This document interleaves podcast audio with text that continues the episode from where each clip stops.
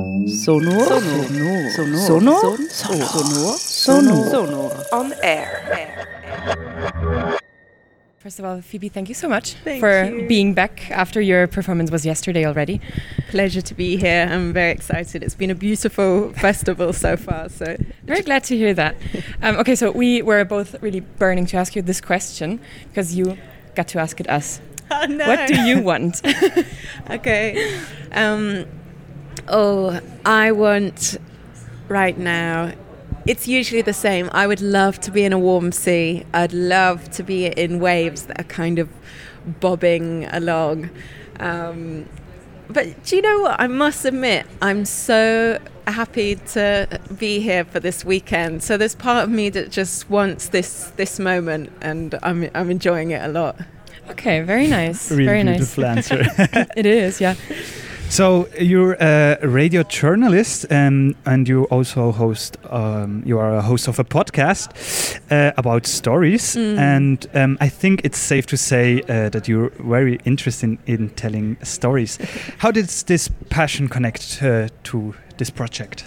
Mm, um, how did the podcast? Do you mean? How did that connect? Up Yeah, sort of just this entire like want to tell stories, Uh, yeah. connect to Yeah. like this idea to ask people about their desires. Yeah, the, um, I think it's because I, I felt that when you're connected to what you want, and when when you really are looking at that for yourself, you you have to be sort of connected to your body, and I think I often try and tell stories from my head, and that gets you so far. But in the end, if you're not if you're not thinking about the kind of it's like theatre you know you can't you can't make a theatre show about bodies. And i think although radio is something that you listen to you need to feel the presence of the bodies and that motivates everything. So maybe thinking more about what we want helps us to sink deeper into the story.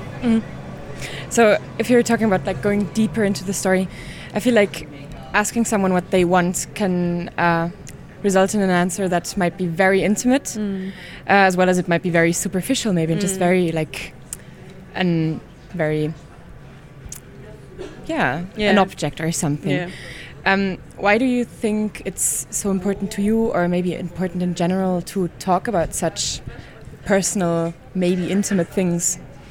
because I think, in a way, it's political. If you're thinking about what you want, then you're you're looking inward, and I think it's really easy to be swept up in in the world and in a kind of drive to work and make money. And and then you get kind of stuck in that fear loop of I just have to get here and you're kind of endlessly moving. And I think art in general can take you outside of that and it helps you stop for a moment.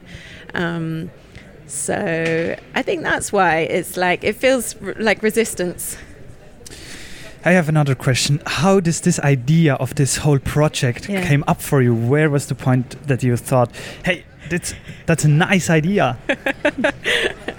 um, this is such an interesting question. I think over the festival we've talked a lot about personal stories. Um, and being ready to tell a personal story. And I think wanting is something that I felt disconnected to for a while. I think, especially as um, maybe as as a kind of woman, my experience of being in my body was often a kind of fearful one. And I felt wanted by other people, but I didn't necessarily feel connected to my own wants. So eventually, a piece like that might emerge, uh, but I'm getting there slowly. That's very nice to hear. I'm very glad for you as well.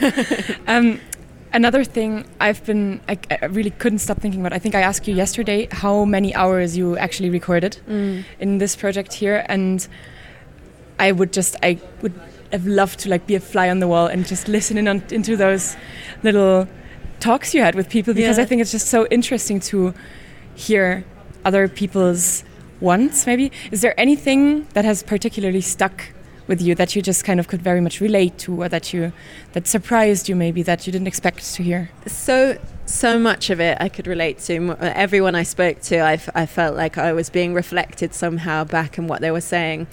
Um, one one thing, one quote that I loved was somebody describing wanting to jump out an aeroplane, and uh, this this thing of falling and you might regret it when you're falling, but it's a useless regret. And I really like this idea of a useless regret because, in a sense, most regrets are not. They they they're kind of. It, it might be good to notice the emotion, but then at the end of the day, you have to then move forward or act. So I, that felt quite resonant to me. I can imagine, yeah. And how do you feel with the outcome of the whole project that you um, make? I feel excited, honestly. I, I've, it was such a privilege to talk to people, and um, I. You know, I'd be interested to listen back to that piece in in a week or so and see. Oh, would I go back to the tape and rearrange things differently? Um, there's there's a point where usually I would think for much longer about is this the powerful thing? Have I got the arc of the story right? But on a, on, on a on a similar level, I'm never sure if I've got the story of the of the arc of the story right. You know, you, you, you make something and you hope it's going to be received well. So maybe having that time pressure, which I did, and my ears were burning at the end of that editing session, but maybe that was a good thing. Mm. Yeah. I think probably it, the story wrote itself, maybe, especially yeah. if you kind of have this sort of time crunch. Yeah. Just kind of, it has to happen this way. Yeah, maybe. I hope, we hope so. It, happened, it felt it? like it. Yeah. I think so. It felt very, very like it made sense. Like it all added up in the end. Like, as you said, people relating to each other without even knowing they were saying things that were kind of Connecting in the same. Yeah, yeah, exactly. Yeah. yeah, thank you so much. I really hope you can listen back to this piece in the future and enjoy it as much as we did participating. Thank you for having me. Thank you.